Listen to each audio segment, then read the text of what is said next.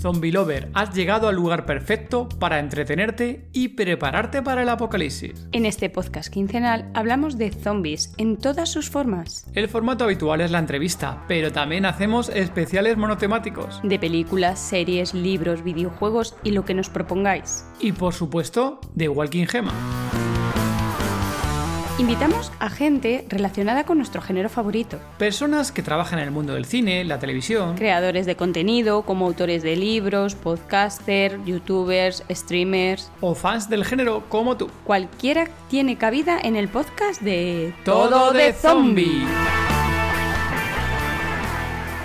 Estaba Romero y me dice, oye, me, me, gustó mucho lo que traen, me gustaría verlo cuando lo terminen y saca un post-it y anota su número de teléfono. De hecho, por eso son blanco y negro también. O sea, era como, como este rollo de, del cine blanco y negro clásico y, la, y un tributo a, a, al trabajo de Romero, la noche, la noche de los muertos vivientes, pero en realidad al final de todo... Episodio 48 del podcast Todo de Zombie. Hola Zombie Lover, contigo somos Todo de Zombie. Hola David. Hola Gemma, ¿qué tal? Bueno, antes de nada decir que David ha estado unos días afónico y lógicamente no tenía el tono de voz adecuado para la entrevista. Pero bueno, aquí estamos con vosotros.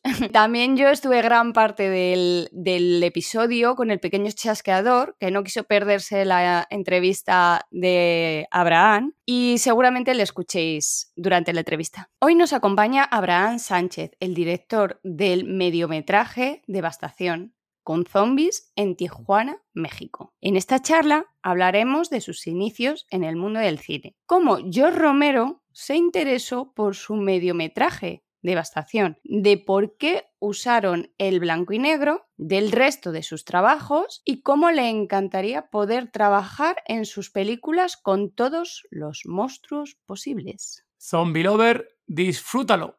Hola Abraham, bienvenido. Hola, ¿qué tal? Muchas gracias por, por la invitación. Muy buenas, Abraham. Bienvenido a, al podcast de Todo Zombie. Perfecto, genial. Estamos muy contentos de tenerte por, a, por, aquí y hablar mucho, sobre todo, bueno, vamos a hablar de un corto, un mediometraje que conocemos, eh, que luego comentaremos un poquito más adelante de la entrevista, que, que, nos ha cautivado a todos los que lo hemos visto y ahora iremos comentando. Ah, pues genial, muchas gracias. Abraham, cuéntanos cómo un joven de Tijuana acaba siendo director, editor, guionista y productor. Ah, pues por lo mismo, por estar lejos de, pues aquí en México pasa pues que es, muy centralizado el asunto, ¿no? Entonces, de hecho yo ahorita vivo en la Ciudad de México, por lo mismo tuve que migrar a la inversa. y pues bueno, desde, desde muy pequeño, desde los 15 años empecé con cortos y todo esto y pues para poder hacerlos tenía que aprender todas las, las facetas, ¿no? Y eso fue, y realmente pues hay cortos que pues están ahí como en el cajón, ¿no? De, de, los recuerdos nada más, pero sirvieron de, de, mucha experiencia y ya de ahí desarrollarlo, desarrollar, este, pues ahora sí qué historias contar, cómo contarlas, hacer uso un poco de la cámara y de todo esto, ¿no? Todo lo que involucra la realización de, de cine, pero pues sí me incliné más por lo que es pues la, la dirección y la edición y, y el guionismo hasta ahorita, ¿no? Trabajé un tiempo como director de arte, pero no, no estuvo muy padre. Y Abraham, y un poquillo así que, que, que, ha sido, cuando has hablado del tema de cortometraje, bastante joven, ¿fue un plan autodidacta por tu parte o en algún tipo de formación? Autodidacta, 100%. En Tijuana, por lo que decía ahorita del centralismo, no sé si uh, uh, sepan allá, pero aquí en México hay pocas escuelas de cine que puedes contar con menos de los dedos de una mano. y en Tijuana no había nada no, en ese tiempo no había nada, ahorita ya hay un par de escuelas privadas y, y, hay una cineteca modesta, pero con muy buena proyección y todo eso. Pero pues cuando yo empecé, ahorita tengo 35 años, tenía 15 en ese entonces, no habían así de plano nada, ¿no? Era así desierto en ese aspecto. Me atrevo a decir que el esfuerzo mío y de, de otros contemporáneos míos, amigos, colegas, que, que, empezamos a empujar por hacer cine, así con nuestros medios y ahora sí con el, la explosión digital y todo esto que se hizo accesible, este, pues empujamos un poco y ya, pues ya ahorita hay un par de escuelas, algunos amigos dan clases ahí, está, hay una cineteca, hay eventos de cine, o sea, ha habido como, hay también un fondo ahí de, de, para los que apenas van a hacer su primer corto, este, les dan un apoyo económico modesto, pero pues digo, nosotros lo hacíamos con, con nada, ¿no?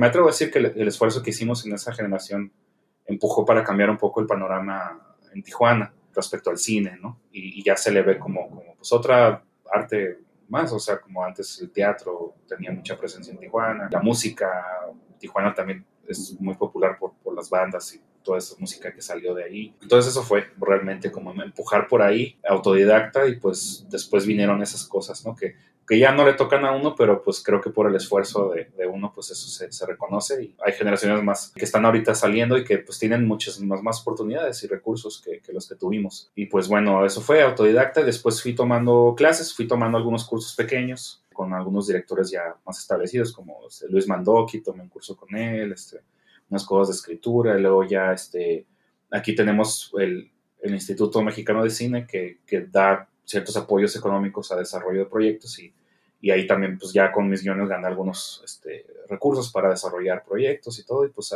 ahí hemos andado, pero básicamente el camino como decimos aquí, echando a perder, aprendiendo. Pero comentas, habéis sido ahí un poco los precursores, ¿no? De que habéis fomentado el, el tema de, del cine en Tijuana, pero sabemos que también ahí localmente también tenéis a Aaron Soto, ¿no? Que también es uno de los, vuestros referentes ahí en localmente. Sí, esa generación, Aaron Soto, Giancarlo Ruiz, este, Omar Íñigo, otros cineastas de Tijuana, fueron los que en ese tiempo eran creo que tenían mi edad este, y vieron como mis cortos y los de otros amigos y, y les gustó y empezamos a, a, colaborar y a hacernos amigos prácticamente por todo esto. Entonces, este, Aaron sí fue un, un, buen amigo. Digo, ya tiene mucho tiempo que no sé de él, no, no, no sé bien qué, qué, le pasó, pero este, digo, si está escuchando, le mando muchos saludos. Pues un muy buen amigo y, y, me ayudó mucho también a impulsar proyectos y todo, y yo también a él en algunas cosas. Este, y pues bueno, ahí hicimos mancuerna y ellos fueron como la primera generación así autodidacta. Tomaron también cursos y cosas, pero realmente autodidactas. Después seguimos nosotros y ahorita hay una generación ya que viene más, pues ya más fuerte, ¿no? También. Este, se han alejado del, del género eh, un poco, pero, pero bueno, con esfuerzos muy, muy bonitos. Y más o menos, eh, Abraham, sobre todo porque entiendo cuando empecé de una forma más autodidacta en, en el género, hay quien, más o menos quién fueron tus referentes o, o qué películas o en, en, qué, en qué directores o tipo de producciones te fijaba más entonces.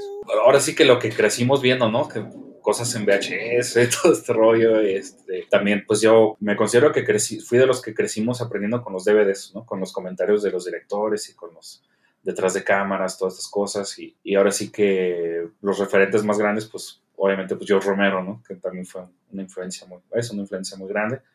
Eh, no solo por los zombies, sino su manera de hacer el cine, ¿no? Como, como con sus amigos en su ciudad y todo. Para mí fue muy inspirador como su cine, porque era una situación muy parecida, o sea, era como, como así, pues que no tengo dinero, pero tengo amigos, tengo locaciones, tengo todo esto y podemos empezar a hacer, ¿no? Y empezar a hacer cosas a, ese estilo, ¿no? Él fue, sí, una, una, influencia muy grande. Soy muy fan de, del cine de monstruos en general, más que los slashes y todo eso. Sí me gustan, pero, pero me gustan el diseño de las criaturas y hacer estas cosas así un poco más fantasiosas, ¿no? Pues sí, Alien, este, Tiburón, algunas cosas este, japonesas ahí que hubo en ese tiempo, como este, de ese cine cyberpunk, ¿no? también algunas cosas, este, algunas cuestiones en, de ese cine que a veces no podías ver, ¿no? como Jodorowsky y todo eso. Cronenberg, Tim Burton, cuando era más pequeño me, inspiraba mucho. Y, el cine de terror clásico de, de, blanco y negro, ¿no? De hecho, también por eso Devastación en parte está en blanco y negro. Mucha gente pensaría que por, por La Noche de los Muertos Vivientes, obviamente sí, pero era más también mi, amor por ese cine de, de,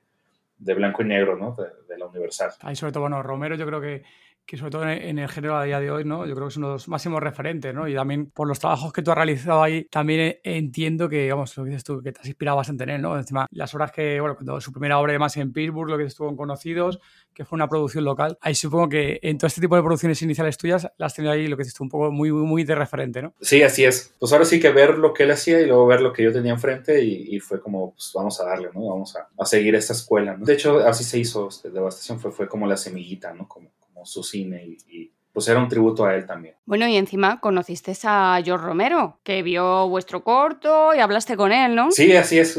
sí, es una historia muy, muy loca. Esa fue, eso fue, estábamos pues arrancando producción realmente y él estuvo en una convención en Los Ángeles y pues como Tijuana está como a unas, bueno, si no hay mucha gente esperando a cruzar la frontera, este, pues estamos a unas dos horas y media, ¿no? Casi tres de Los Ángeles. Entonces, este, mi amigo, este Kevin, que, que de hecho fue el que me recomendó este podcast, entonces, Kevin Flores, este, él hace efectos de maquillaje, prostético, todo esto. Y él, él era el que estaba mi mano derecha ahí en ese aspecto del corto y dijimos, bueno, pues vamos, en Tijuana pues igual no había nada, entonces teníamos que ir a surtir materiales a, a Los Ángeles, teníamos que surtir el látex y la todas estas cosas, ¿no? Entonces coincidió que estaba esta convención y ahí estaba Romero y Joe Pilato también, que era este actor de Day of the Dead. Y dijimos, vamos a ver, vamos a, pues, que nos firmen unas cosas y pues ya como cualquier convención, ¿no? Si fuimos como fans, ¿no? Pues ya llegamos y digo, no sé si está, no, no quiero alargar mucho la historia, ¿no? Pero... Bueno, por favor, si vas a hablar del maestro, estínete lo que quieras, por favor, ¿eh? Llegamos y, y, yo le dije, bueno, pues vamos a, a, a que nos firmen póster y los DVDs, ¿no? Todo esto y sirve que sorteamos este material, ¿no? Para hacer nuestros zombies en el corto. Entonces llegamos a, a, la convención y pasamos y ya pues ahí estaba en su, en su, mesa, ¿no? Firmando todo esto. Y yo traía mi, mi iPad y traía ahí este, unas tomas, ahí material visual y cosas. Y, ya pues dije, pues, se lo voy a compartir. Y dije, pues no pierdo nada, ¿no? Y también uno se siente un poco culpable por estar jugando en su, en su cancha, ¿no? O sea, como a mí me pasa eso, digo, me gusta mucho el cine de zombies, aparte de los romeros en general, soy muy fan, pero, pero sí siento que pues por lo menos debemos de, tener la conciencia de que es algo que alguien creó, ¿no? Y que por desgracias y malas decisiones que acabó en el dominio público, pero pues vaya, eso es al final una creación de, él, ¿no? Entonces para mí era como importante nada más como pues decirle, pues vamos a hacer esto, ¿no? Y pues ahí ya firman las cosas y saludamos todo, eh, mostramos ahí en el iPad las tomas que teníamos, unas cosas, y empezamos a conversar y, y, ya me dijo, oye, estos lo están filmando en Tijuana. Y yo, sí, sí, es un corto. Y ya me dice, ¿de qué se trata? ¿Cómo es la historia? Y pues le conté a grandes rasgos, ¿no? Que, que tenía como este trasfondo de la migración y de, todas esas cosas. Y le interesó mucho eso, ese aspecto. Y las locaciones también, decía, no, pues, se ve increíble, todos, todos ahí en Tijuana, sí. Y ya nos dijo mucha suerte con su proyecto, saludó, dio la mano, todo salimos y en eso su asistente sale y nos dice, oigan, este, espérense aquí porque este, George quiere saludarlo, ¿no? Quiere hablar con ustedes. Madre mía, ¿qué me dices? Os quedaréis vosotros flipando, ¿no? Sí, no, sí, estábamos, sí, ya casi me da un infarto ahí. Y ya pues esperamos un momento y ya este, firma algunas otras cosas y, y hay como un, pues como que decide parar un poco la, la, fila de gente y ya no, nos habla él, así nos hace la señal de que nos acerquemos y, ya nos acercamos y me dice, oye, me, me gustó mucho lo que traen, este, creo que es una historia interesante, me gustaría verlo cuando lo terminen y saca un post-it y anota su número de teléfono. ¿Qué me dices? ¿En serio? Hostia, qué, qué, hombre, madre. Claro, no, sí, es la verdad que muy generoso, muy, muy, y, y, pues me da su número de teléfono y me dice, este, llámame cuando lo termines, lo, me gustaría verlo, me dice, este, y, se ve muy, muy interesante, mucha suerte, éxito, y, y, ya, y pues fue muy breve porque obviamente pues él está ahí en su firma, ¿no? Y tiene pues, toda esta gente ahí y todo. Este, y ya pues salimos y dijimos, órale, ¿no? O sea, si necesitamos una bendición, la tenemos. Sí. Yo te digo, vaya amiga. Y, y, ya este, en eso salimos y seguimos dando vueltas por la convención. Para esto después nos topamos a Joe Pilato, que es este, el actor de Day, of the Dead, ¿no? Capitán Rhodes. Con él ya habíamos pasado antes de con Romero. Y bien, nos trató bien como fans, así nos firmó de todo y ya. Y luego nos dice, oigan, acérquense, no sé, y ya nos habló y ya fuimos con él. Y él estaba ahí echando un cigarro ahí afuera, ¿no? Y me dice, acabo de hablar con Dios Romero y me dice que tienen un proyecto muy interesante. Hostia, ¿en serio? Sí, y ya... ¡Hala, qué subidón ahora! No, entiendo que en ese momento estaríais ahí vosotros en subido total, ¿no? Una alegría, vamos, inmensa. Claro, y ya le dijimos, no, sí, hablamos con él, y me dice, me dice, miren, voy a ser sincero con ustedes, él ha visto todo lo que existe de zombies, o sea, todo el mundo llega y le dice, ve mi corto, ve mi película, lee mi guion, lo que sea, y casi nada le, le engancha, me dice dice, eso es, muy difícil en ese aspecto, George. Dice, pero me dijo que algo vio aquí, que le gustó y, pues me interesó también, yo que los como que los gigantes, ¿no? Y eso dice, y me gustaría saber más y, y, de hecho me gustaría actuar en él si quisiera. ¿Qué dices? ¿En serio se ofreció? Sí, y, ¡Hala! Madre. Y sacó una, una tarjeta, un tarjetón y me anota también su teléfono y me dice, este, llámame, no les cobro, pero pues sí necesitaría nada más pues costear viáticos y esas cosas y todo. Claro. Y ya, pues ahora sí que quedamos así en la lona de emoción, así dijimos, ¿qué, ¿qué, es esto, no? O sea, qué padre. La verdad que teníamos tan poco dinero que, que, para mí era, o sea, no podíamos ni pagarle el transporte de Los Ángeles a Tijuana, o sea, estábamos de veras en en una situación, eso es un corto muy, muy, muy, me atrevo a decir que no se ve tan barato, pero sí no teníamos ni un peso, ¿no? Nada, no teníamos nada de dinero. Entonces, pues la verdad que yo no, no consideré hablarle porque me, me daba mucha pena no poder costearlo. Pero bueno, nos puso muy contentos todo esto, ¿no? Todo, toda la, nos dio de veras una energía muy grande para, para sacar adelante el, proyecto. Y pues bueno, una vez que terminamos, yo sí le llamé a, Romero, este, pero no estaba, estaba en, Italia, un evento o algo así, estaba en Europa. Y su esposa me dijo, no, pues cuando regrese, este, llámale, no sé. Y dije, bueno, pues esperaré un, un tiempo y esperé un par de meses y en eso la noticia de que fallece, ¿no? Vaya, por Dios, claro. Sí. Qué pena. Por eso es una historia también que no, no comparto mucho porque sí fue algo que quedó muy así como entre nosotros. Tengo el post-it con su número y todo, o sea, sí lo sí guardado ahí en, adentro de mi, de mi DVD de Dawn of the Dead. Este, ahí lo tengo guardado como un buen recuerdo y pues la foto que tenemos con él y todo este rollo, pero, pero ahí quedó, ¿no?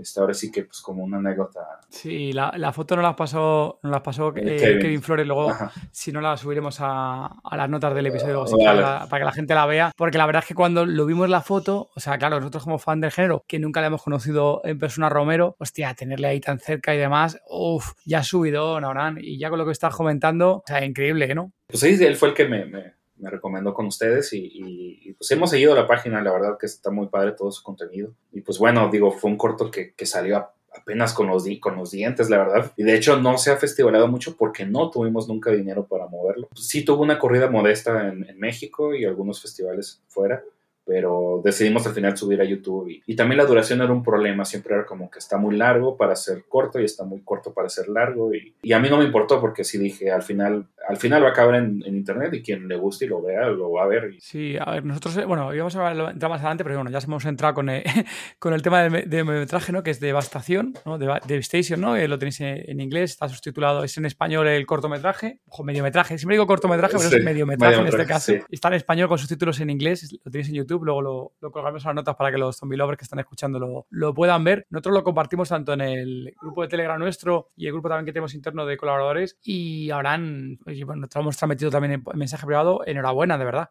O sea, se ve ahí un sello, me estás hablando aquí que hubo bajo presupuesto, pero es que, eh, o sea, al final también la historia, cómo lo contáis, la escenografía, la calidad de cómo está filmado, chapó Abraham, de verdad, ¿eh? Sí. O sea, pocos mediometrajes que se ven de bajo presupuesto tienen la calidad del vuestro, o sea, y muy sinceramente, o sea, me podéis decir que es una, una mega producción y me lo creería, sinceramente, Abraham, ¿eh? No, muchas gracias. De hecho, por eso son blanco y negro también. era como, como este rollo de del cine blanco y negro clásico y, un tributo al trabajo de Romero, La Noche, la noche de los Muertos Vientes, pero en realidad al final de todo era esconder los defectos, esconder los defectos. teníamos este, de, de, verdad que muy poco dinero y dijimos, bueno, si hacemos blanco y negro podemos ocultar eh, ciertos defectos de, producción en el arte. En claro, maquillaje, maquillaje todo.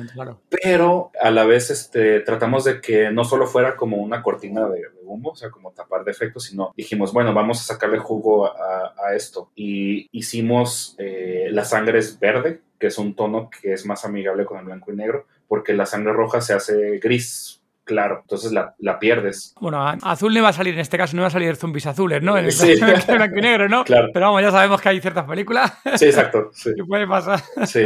Entonces, este, dijimos, bueno, dije, vamos a jugar con, con, con, esta limitante y hacerla una fortaleza, ¿no? Entonces dijimos, si usamos sangre negra como psicosis y todo esto, ¿no? Como Hitchcock, ¿no? Que, que es, pierde tonalidades y texturas.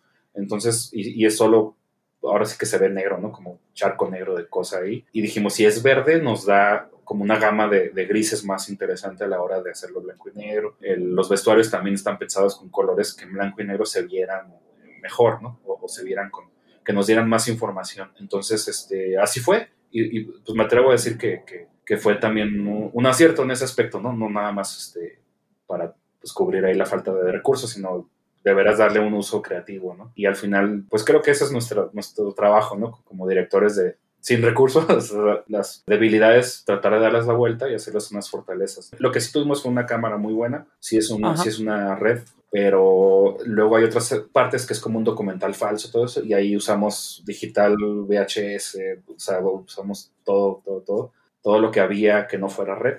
Y, también fue una cosa de hacer el discurso creativo, ¿no? De lo que es en redes, es lo que vemos en, el presente, por así decirlo, la historia de esta, de esta chica que está en su travesía por el, por así, por, la, por el campo postapocalíptico y lo que es como información o que pasó en otro tiempo o algo así, con esas cámaras para parecer que fuera un documental falso, ¿no? Pues eso fue al final, por eso tiene como ese look, ¿no? O esas, esas texturas. la mezcla muy buena y la parte de que dices tú de, comentar del documental le da, un toquito muy rico al, al mediometraje. hay ese toque ahí de, realismo, entre comillas, ¿no? De, la producción de lo que está pasando y ahí los comentarios que van viendo alrededor de cuando vas conociendo la historia de la, de la, protagonista. Te iba a preguntar, eh, Abraham, la gente que está en el elenco y demás, ¿eran conocidos vuestros? ¿Eran gente que, fue a vosotros directamente cuando se enteró que ibais a hacer la producción? ¿De dónde salió el elenco que, que colabora con vosotros? Bueno, el elenco, la protagonista Ana Riojas, es una actriz de aquí de México. Eh, ella más bien eh, en ese tiempo hacía más teatro y, daba clases de actuación y todo esto. Pero a ella le gustó la historia. De hecho, aquí lo que como que lo que ganó a la gente fue pues, la propuesta creativa, ¿no? Era interesante. Y aparte lo hicimos como en fines de semana, entonces era como tiempo libre de todos y pues fue como, pues ahora sí que una cosa más de amigos, ¿no? Más como de, hacerlo entre amigos y pues sí, todos, casi todos son amigos. Hay un, uno de los actores que sale en la parte de documental falso que se llama Ángel Norzagaray y él ya tenía unas cuantas películas. Acaba de fallecer hace un par de meses también unas complicaciones ahí de, una cirugía.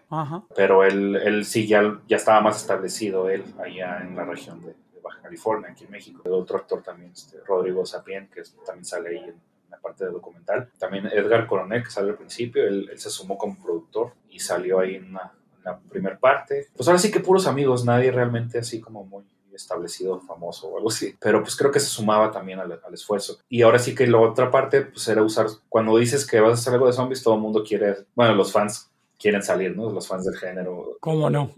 y ya les platicará Kevin si hablan con él, pero ahí tuvimos toda esa parte de los zombies y todo es una odisea en sí misma. Ahí acababan llenos de cosas ahí encima y todo, pero todos la mayoría felices, o sea, no tuvimos grandes complicaciones. Lo que sí es de que pasaba que esas secuencias de zombies las filmamos en un par de días y un día tuvimos, este, no sé, 10 zombies, otro día tuvimos 5 zombies, otro día tuvimos 10 zombies. Y pues como no le estábamos pagando a nadie, nosotros les dábamos una pizza y sus fotos para sus, redes sociales y todo esto. Pues ahora sí que no podíamos como exigir mucho, ¿no? Pero, pero pues es lo divertido también, solucionar problemas. Y adaptando, ¿verdad? Lo, que comentas, ¿no? Y os adaptabais en función también de la gente que se presentaba al rodaje ese fin de semana. Claro, sí, sí, sí. Y, y, pues el productor, que fue este Juan Carlos Aybar, también un amigo muy querido en Tijuana, ahí está, ahorita está produciendo ya ya unos largometrajes más, más este, ahora sí que con más presupuesto y, pues todos ahí lo usamos como, como para despegar, ¿no? También Alejandro Montalvo, que fue fotógrafo. Él ahorita se hizo más director, está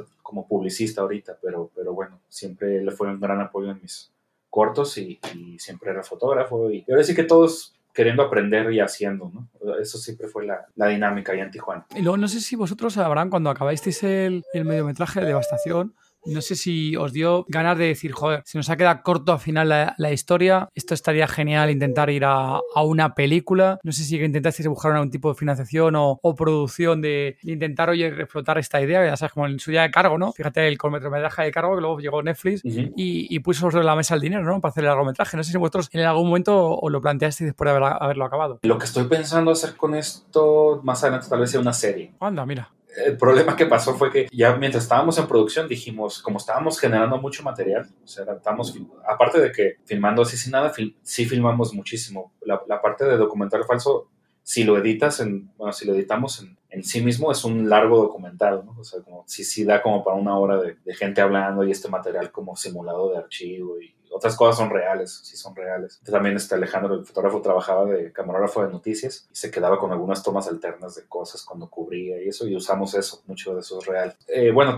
teníamos tanto material entre la parte de documental y la parte de, ficción y todo eso, que sí daba como para un largo, pero después tuvimos como estas complicaciones ya con, de que un día había pocos hombres, otro día más y así, todo este rollo, y nos daba como para un largo un largo decente, pero más o menos, o un buen, mejor corto, ¿no? Entonces optamos por hacerlo corto, pero pues quedó como media hora y está el limbo raro. Pero pues sí, eh, hubiera sido mi ópera prima y, y sí, este, dije, yo creo que podemos hacer un mejor esfuerzo, ¿no? Con el recurso adecuado, ¿no? Por eso fue, más que otra cosa, pero de que hay material, sí, ahorita podría hacer una reedición ya de una hora y un poquito más, pero el clímax creo que para hacer un largo es un poco flojo. Entonces ahorita lo que estoy pensando es hacer una, una serie como en el mismo universo, pero con diferentes personajes y diferentes historias, como antológica más que nada. O sea, como que si este fuera el piloto, de aquí seguiría la historia de otro personaje en ese mundo, ¿no? Y luego la historia de tal vez otros personajes distintos y situaciones distintas, ¿no? O, o tal vez un episodio que sea todo afuera de la ciudad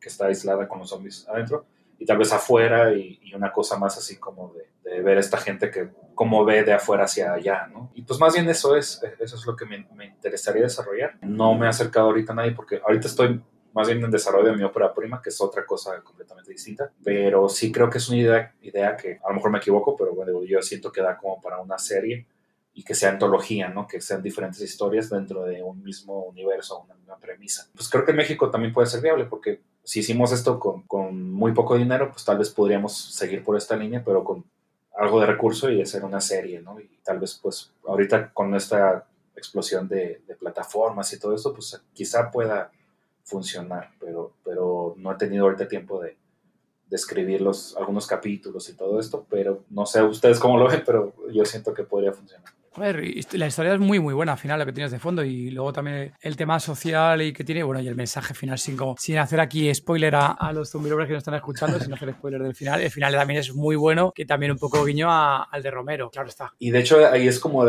se me hace que hizo un punto muy importante de, de por qué tenemos esta empatía con, el trabajo de Romero aquí en México, ¿no? Porque aquí desconfiamos de las instituciones totalmente. o sea, si el gobierno tuviera la oportunidad de solucionar un problema, yo pienso que más bien prolongarían la, el remedio, ¿no? Porque para muchas otras, muchas otras personas es más viable esos problemas que, que, solucionarlos, ¿no? Entonces, como que el final por ahí iba, ¿no? Que, que, si había esta oportunidad de tener una solución o algo, hay intereses más grandes que dicen, no, mejor que se quede así, así seguimos y, y va, ¿no? Y aquí nadie supo qué pasó. Entonces, eh, y eso es muy mexicano, me parece, muy, muy, muy de, tercer mundo, ¿no? y, y, eso era, ¿no? Realmente hacer una historia, pues que contara un poco de nuestra realidad, ¿no? Y, y, tiene ahí mucho de la migración también, mucho de... Y también, a tono más personal, también en Tijuana pues estábamos muy aislados, no éramos ni muy mexicanos y tampoco éramos americanos, ¿no? Sí, sí, crecimos ahí como en una, una cosa. Ahorita ya con con el internet todo eso estamos más unidos al, mundo, ¿no? Pero Tijuana fue por mucho tiempo una ciudad muy, muy, muy isla, ¿no? Muy, muy, muy ni, tan mexicana ni tan gringa, ¿no? Como lo decimos. Este, y ahí fue donde crecí, pues también nos sentíamos un poco aislados. Entonces dije, bueno, si hay una situación como esta, eh, lo más fácil para Tijuana es aislarse, ¿no? Y coexistir con, con su situación. Y, eso era más, más que otra cosa. la, verdad que en Tijuana, por, los, por lo que aparece en, eh, en el mediometraje y demás, tenéis unos escenarios apocalípticos preciosos y vamos, hechos al dedo, ¿eh? a mí como anillo al dedo. Sí, ya, ya estaban hechos. O sea, realmente, salvo algunas cosas que sí hubo, de hecho, bueno, este, Miguel, y Midori eran los diseñadores de producción, ellos hicieron mucho, intervinieron mucho, pero era como intervenir lo que ya estaba. También este, truquear algunas cosas, por ejemplo, creo que el interior de la casa de la protagonista sí es una casa normal, es una casa de un amigo que nos prestó y tuvimos que ponerle todo para que machara con el exterior, ¿no? Que era este lugar así post-apocalíptico. De hecho, está, es curioso ahorita que mencionas eso de la locación, porque no sé si hace poco se hizo viral una foto de, una, de un almacén de Amazon en Tijuana, que se veía el almacén de Amazon y a un lado como este lugar así de casas de madera, de cartón y todo esto. Y los criticaban mucho de que, de que pues ahí tienes la, la muestra de lo que pasa, que la problemática. Y ahí fue donde filmamos. O sea, ahí fue donde. ah, sí, ahí esa zona. y, y, esa fue nuestra, nuestra locación, ahí de donde vive la protagonista. Eso, que hay una parte que llega y, y hay como este lugar ahí con, con, gente que está ahí como. No, si tú paneabas un poco a la izquierda, ya veías la autopista y todo y la bodega de Amazon, ¿no? bueno, que todavía no estaba, pero, pero es ese, exactamente ese, ese lugar. Y se hizo viral esa foto, nos dio mucha risa porque dijimos, pues sí, digo, ya el resto del mundo lo vio, pero nosotros lo, vimos ahí, ¿no? Y dijimos, esto sí se ve súper este, post-apocalíptico, ¿no? Y, está literal en nuestro patio, ¿no? Y pues bueno, eso también inspiró la historia, pues porque yo, yo veía estos escenarios en Tijuana y decía, pues vaya, aquí con muy poco dinero podemos eh, salirnos con la nuestra y hacer una locación post-apocalíptica convincente y que no nos requiera mucho, mucho dinero. Y el, el este donde están los autos hechos chatar, todo esto. Eso, eso estuvo muy, muy padre porque nos, nos dieron acceso libre a esa sección de ese desguazadero y aparte un, uno del, del personal de ahí del desguazadero con una, no sé cómo le llaman ustedes allá, pero de esas excavadoras, retroexcavadoras y grúas y todo esto, movió, nos armó el escenario como lo hicimos un plano y, él movía un contenedor y lo giraba y ponía... y, ¡Qué bueno! ¡Qué buen rollo ahí! Ya lo que quisierais. Sí, y le dijimos, no, este, queremos una pared de... Dice, ¿cuánto? ¿Qué tan alto? Le dije, no, pues yo creo que unos, unos cinco carros hasta arriba. Y ya la agarraba y ponía un carro encima de otro y hasta... y, y era, y ya pues con los diseñadores de producción pues hacemos el recorrido y yo dije, bueno, aquí tenemos un punto ciego porque en la secuencia hay como un laberinto, ¿no? Que se truquea ahí de, de chatarra, ¿no? Y, sí, muy bueno. Y, la verdad que es que eh, esa parte del escenario se ve muy, muy bien. Sí, ¿eh? Yo sinceramente, claro, a mí tú no, no, nos dices nada de esto y yo suponía que eso ya estaba así directamente. Sí, no, no, no estaba. Qué genial, entonces. Sí, llegó él y empezó a este, a, montarnos todo el, set y, también e-, ese cerco que cierran donde están los zombies. O sea, eso no estaba y literal fue parar ese cerco, ponerle ahí unas cosas para que se moviera y, de hecho alguien lo estaba sosteniendo fuera de cuadro porque si, lo, si no lo sostenía se caía, ¿no? Entonces era como, pues ahora sí que todo muy, muy, este, cutre, pero en el buen sentido, ¿no? O sea, como con lo que teníamos, ¿no? Como podíamos y, y eso estuvo genial porque sí, creo que nos costó, este, pues creo que nomás darle la comida y como 50 pesos ahí. Este, al final también es la, magia ¿no? del cine al final, ¿no? Sí. De que sois capaces ahí los artistas que, que, estáis en el mundo del cine, de oye, transmitir algo que vosotros tú lo, que dices tú lo estás viendo en, vivo y no tiene nada que ver con lo que, lo que nosotros no sé, lo que nos transmite directamente la imagen de, la película, ¿no? En el cortometraje, en este caso, o mediometraje. Que la sensación que a nosotros nos da es eso. Tú lo ves y, cuando ves el, vuestra producción, joder, es que te, te atrapa, o sea, está muy bien la historia, del principio a final, como va comentando toda la historia y claro, y lo decía, toda la escenografía y la fotografía, más la fotografía, también te digo, Abraham, de, de la filmación, como te decía anteriormente, vamos, es fabulosa, o sea, muy, muy, muy buena, de verdad. No, muchas gracias. Vaya, mientras podamos hacer algo que, que se sostenga más por sí mismo, ¿no? Que, que, no pidamos disculpas al espectador de, oye, pues aquí te la debemos porque no nos alcanzó el dinero, o sea, tratar de, que, de cumplir, ¿no? con las expectativas de, de quien ve el, la película, ¿no? Porque al final nosotros también somos fans, o sea, y esto sale porque crecimos viendo este cine, nos encanta y lo queremos hacer y pues ahora sí que, aunque no tengamos dinero, pues queremos que, que esté a la altura de lo que nos gusta, ¿no? O, por lo menos que le tratemos de, de cumplir con, con, ese mínimo de, de, esfuerzo. Bueno, que no es mínimo, es un esfuerzo muy grande, pero digo, eh, al ver la película tú digas, pues ahora sí que pues, el boleto valió la pena, o el tiempo que le invertí al verlo, ¿no? Y se ve la dedicación. Y yo la verdad, la verdad que tengo mucha suerte de los amigos y las personas con las que, que cuento y que he contado para hacer estas cosas, porque como les digo, allá ahora sí que nada de, de recursos. No, no, ha quedado, ha quedado la verdad que genial vuestra, vuestra obra. Dejaremos ahí el enlace también en las notas por si alguno zombie lover todavía no, no la ha visto. Luego, ahora, bueno, tenemos por aquí al, al, pequeño chasqueador que algún oyente le estáis oyendo que está por aquí, que está muy inquieto, está con nosotros acompañándonos como antiguamente su, su hermana, la pequeña susurradora. Le escucharéis por aquí de, de, fondo y está Gema de vez en cuando levantándose. a ver si se va, se va tranquilizando. No, es que, qué padre que estén ahí. Te ibas a preguntar también, Abraham, que tú también le has dado al género de, del vampiro, ¿no? Tienes aquí un, un, corto, el de Sí. Oye, que nos contaras, porque encima de este ha tenido varios premios, habéis estado en festivales y demás, y en la Comic Con de San Diego. Cuéntanos, por favor, de, de, este, de este corto. Hola a todos, me llamo José Miguel Fernández y soy el creador de la cuenta Zombie Ecuador. Buscamos crear la base de datos más grande del género zombie. Publicamos películas, cortos independientes, animes, mangas, libros, artes hechos por los mismos fans y cualquier información o cualquier tema que tenga que ver con zombies. A la fecha llevamos más de 300 películas, 80 series, uy, libros, tantas cosas que ya se me van de la cabeza. Nuestra intención es que la gente conozca más del género zombie y no esté estancado en las mismas películas o series famosas. Hay mucho más allá. Me considero un fan de la vieja escuela. Desde los 10 años creo, me gustaron los zombies, las películas de John Romero, recuerdo haberlas visto cuando recién salían. Fue algo que me abrió los ojos, me encantó. Para mí el género zombie va mucho más allá. Eh, nos ha enseñado, nos ha permitido conocer gente espectacular, así como los conozco a todos de zombie. Y a tanta gente que el día a día conoces, fans de todo el mundo.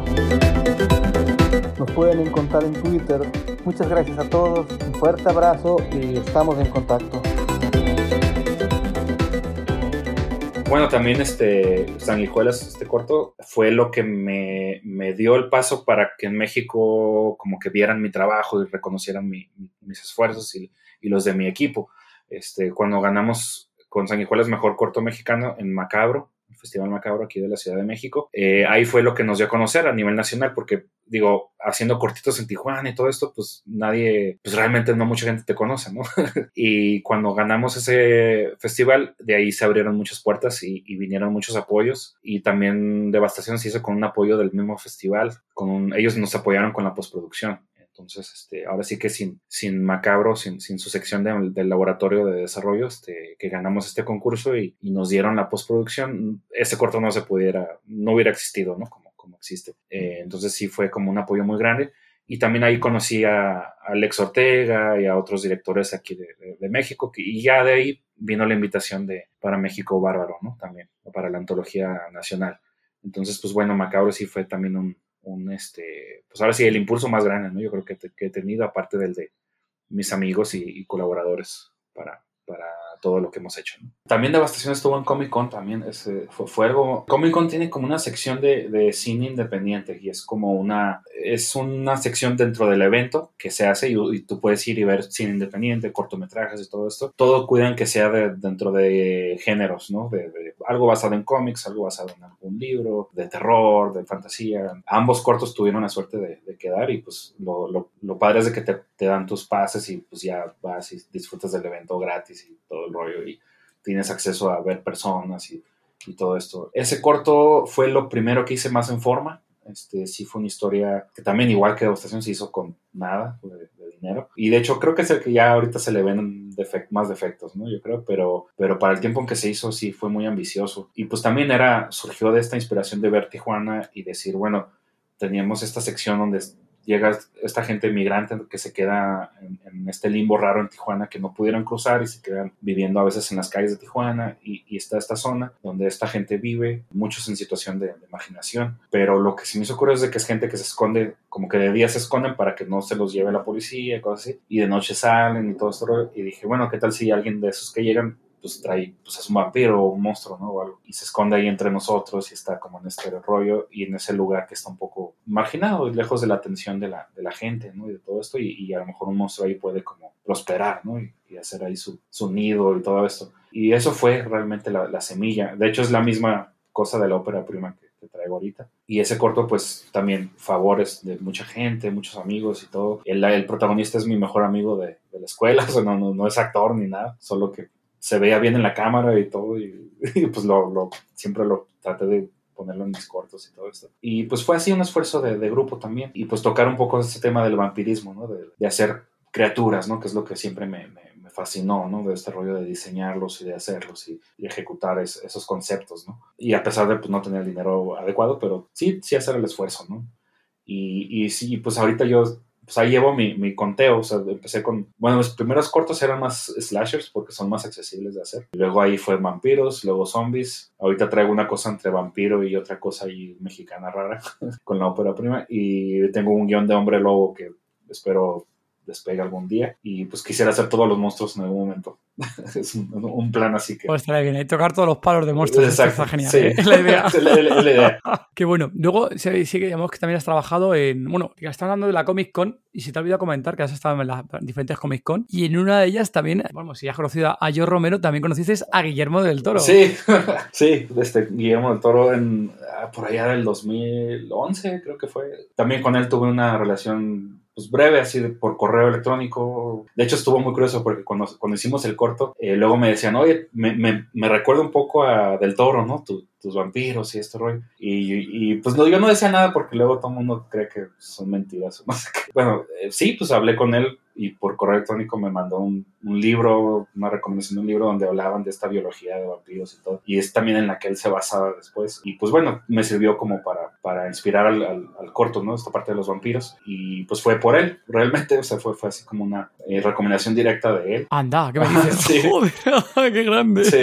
Y, y, después de ahí, este, creo que ya al final le di una copia física del, del corto y después de ahí me contestó un correo de que ya lo iba, que dijo, sí, lo voy a ver este fin de semana, es que, y en eso, este, creo que su correo ya me lo rebotaba y todo, y salió que se lo habían hackeado un fan o no sé qué, y, y pues perdí el contacto con, con, Guillermo. Pero hubo un par de años, unos tres años que estuvimos en comunicación más o menos constante. De hecho, él, él más bien ubicaba más a Aaron, Aaron Soto, y pues, pues ya este, por medio de Aaron como que también nos conocimos más y, y nos topamos los tres ahí en el Comic Con un par de veces y, estuvo muy, muy padre. Muy... Pues ahora sí que Guillermo es, muy, es un osito, ¿no? Como todo el mundo sabe. Trata muy bien y, es, muy, es muy entusiasta, ¿no? Y, y pues bueno, de ahí salió eso, pero pues ahí sí que pues igual con Guillermo, pues ya él despegó también mucho y, pues nos, nos, dejó, ¿no? nos dejó atrás, ¿no? Pero pues son experiencias muy gratas, ¿no? Que, que dan estos eventos como el Comic Con, algunos festivales de, cine, que pues ahora sí que yo he tenido la suerte de que,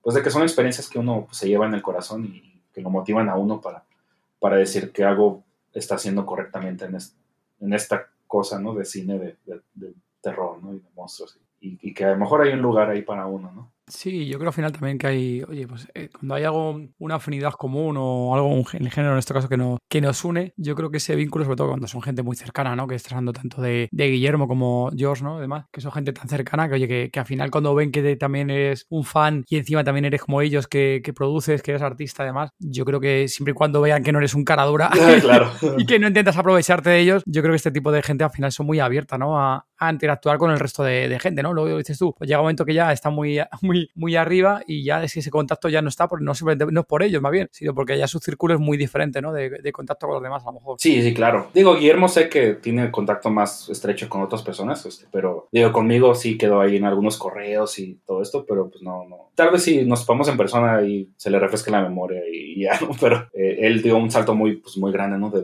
de ese tiempo para acá y pues ahora sí que es un tipo que ah, para su estatura de, su figura pública se mantiene muy accesible, pero, pero sí ya está en, otra, pues, en otras ah, andanzas, ¿no? en otras ligas. Y, pues bueno, siempre su trabajo fue inspirador, la verdad, también. Este, igual que el de Romero, o sea, también yo de, más chico decir, bueno, ver a un mexicano haciendo cine de este tipo y todo, dije, pues a lo mejor tengo chance, ¿no? Y, era muy inspirador, ¿no? Su trabajo desde, desde siempre, desde, desde Cronos, desde El Espinazo del Diablo, ¿no? Que, sobre todo El Espinazo, que fue la que vi en cines y, y con la que conocí su trabajo, ¿no? Más, más así, este, a fondo. Y, y pues sí, son gente que te inspira y te motiva y dices, si, pues, si él puede, yo también, es mexicano y qué padre, ¿no? Pero al final la realidad es más dura, ¿no?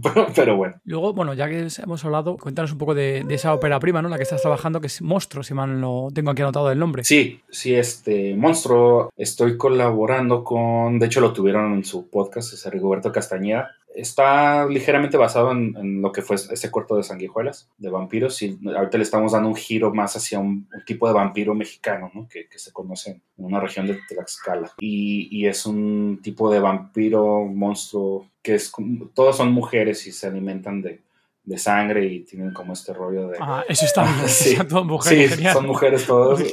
con sangre pues se empiezan a desarrollar y, es un... Y lo curioso es de que no es una infección o algo así, más bien es como una, como una habilidad que se va heredando de generación en generación de una comunidad este, indígena de, de Tlaxcala. Entonces ahora sí que, que, es un rollo más tipo como, como un poco como mutante, ¿no? Como X-Men, así de que lo traes latente hasta que sale y entonces este, es una chava que, que tiene esta condición y, le empieza a salir y, y, está en este lugar de Tijuana, este, este contexto de, de, los migrantes que quedan ahí varados y, ahí empieza a surgir su, su habilidad y, empieza a alimentarse de la gente. Y hay un policía, y es un poco como, como en el tono de Seven, un poco, se podría decir una película que, que me inspiró mucho. Entonces, como este policía más viejo, pero trae una enfermedad terminal, tiene Parkinson y y está como a punto de, pues ya quedar, no poderse valer por sí mismo. Y él empieza a toparse los cadáveres que empiezan a resultar de ahí, del lugar este de, la frontera, y, luego ya matan, igual que en el corto, pues matan a la familia de, este, de, un, chico, ¿no? Que, está ahí también en Tijuana, y, y, él pues decide buscar a los monstruos y matarlos y cobrar venganza. Y se involucra con el policía, y ahí vienen como esta serie de aventuras y cosas, pero es una dinámica un poco, un poco como, como Seven, pero con, con monstruos, ¿no? Y con este personaje que trae su, pues ya está como una historia, me gustan también mucho los, los westerns y, todas esas películas de Clint Eastwood, ¿no?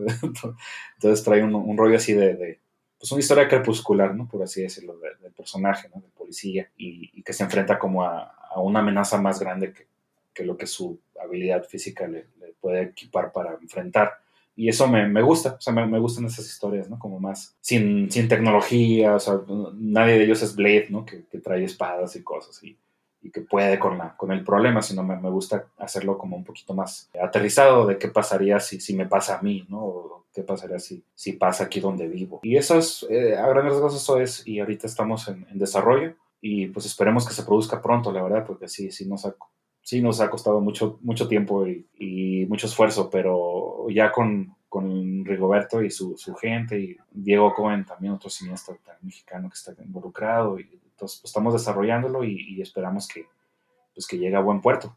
Y, y creo que en México pues nadie más podría ayudarme a, a desarrollarlo, ¿no? Más, más que más que ellos. Si está nuestro amigo Rico que pasó aquí por el podcast, lo tenéis ya en ventilado, entonces lo tenéis más que encaminado entonces Sí. en la producción. Eh, ahora mismo, cuando decís que está en desarrollo. ¿estáis en la fase de preproducción todavía, de, de financiación, tema de buscar actores? O, o ¿En qué fase os referís cuando decís? Digo así, de- desde el conocimiento del mundo de, de- de intrínseco, Ajá. del mundo de- del cine. Pues hay, hay un guion que, que coescribí con, con un muy querido amigo, este, Al- Alfredo Mendoza, se llama, un guionista mexicano aquí. Yo empecé solo el guion, pero pues, después me di cuenta que me rebasaba la, la empresa y, y, pues lo solicité su ayuda. Con él coescribí mi segmento de México Bárbaro 2, que es, que es una antología de, un largometraje de antología de, de terror. Entonces hicimos este guion, ahorita estamos eh, ajustando cosas del guion, detallitos, y ahora sí que con el financiamiento y eh, buscando los actores, ¿no? Pero ahora sí que, que pues ya esperamos que este año se, se concrete eso podamos tal vez filmar el siguiente. Pero ya, o sea, es un guion que ya está, ya se está presentando a algunos estudios, algunas cosas aquí en México y, y pues ahora sí que solo pues la bendición de, Dios, y, pero ahora sí que estamos a, muy poco de poder arrancar formalmente. Bueno, pues nada, ojalá y mucha suerte ahí con la que lo consigáis y hacia adelante. Oye, y cualquier novedad, avísanos que estaremos muy pendientes ya por lo que nos has comentado que va a estar por ahí. Sí, digo, no, no es de zombies, pero igual, igual es de monstruos y, y de, de terror. Y, y, pues también pues con el mismo pues entusiasmo y todo de hacer algo que, pues, que nos guste, ¿no? Como fans, ¿no? Y pues, o- ojalá que también a, a ustedes y a los, a los demás. Pero sí, sí es un proyecto que, puta, sí, sí, si les platico, sí vamos a estar aquí hasta mañana, pero sí ha sido muy accident- accidentado. Pues bueno, Sanguijuelas fue como la primer, el primer acercamiento a la premisa, pero pues fue en el 2010, 11, este, ahora estamos en 2021, o sea, van muchos años de, de estarle dando vueltas y de hacer drafts y de, y de tratar de, de todo esto, pero pues digamos que ya ahorita con la producción de, de Rigo y todo eso está agarrando mucha eh, tracción, ¿no? Y pues ya está como con pasos más firmes hacia su realización. Sí, a ver, la última vez que estuve aquí, Rico, ya comentando, yo creo que México está cogiendo mucha atracción con Estados Unidos. Sí, bueno, ahorita estamos, hemos tenido juntas con, con estudios aquí en, en México, no tanto en Estados Unidos, pero pues quién sabe, todo puede pasar. Este, ahorita estamos en esa etapa de, del financiamiento y pues ahora sí que donde nos hablen bonito y nos lleguen, pues está- ahí decimos que sí, ¿no? Lo que queremos es pues realmente hacer esto y, y- y digo, sin ser presumido o algo, pero que sí sea algo que, pues, que guste y que, que- sea una producción eh, grande y con, con- no grande de pues mucho dinero, pero digo grande en el sentido de, pues que se haga con, con corazón y con calidad, ¿no? Y con, con una propuesta que, que sea interesante y que se logren hacer mo- monstruos que, que pues si tú lo veas y digas, wow, o sea, sí, sí, eso me, gusta, ¿no? Y pues al final, pues, pues yo soy súper, soy el fan número uno de, de los monstruos y si a mí me gusta, pues creo que más gente le puede gustar. Zombie Lover, esperamos que estés disfrutando del episodio tanto como nosotros en grabarlo. Hoy te queremos pedir un favor. Déjanos un mensaje en las redes sociales o en la plataforma en la que nos escuches de que has oído este episodio. Hay veces que necesitamos saber que hay zombie lovers detrás del número de descargas del podcast. Continuamos con el podcast. ¿A qué sección hemos llegado, Gemma? A la sección Apocalipsis. En esta sección te voy a hacer dos preguntas y tú me tienes que contestar lo que tú harías. ¿vale? Sí. Si te convirtieras en zombie, ¿quién sería tu, tu primera víctima? Ay, mi primera víctima. Bueno, ahorita es curioso porque eh, por ahorita vivo solo, entonces creo que sería esos zombies eh, solitarios encerrados en un cuarto hasta que alguien llegue y, y quien llegue va a ser la primera víctima. Sí. Si estuviera con mi pequeña, pues tal vez mi, mi pequeña niña sería una mini zombie. Sí. Te comerías a tu hija.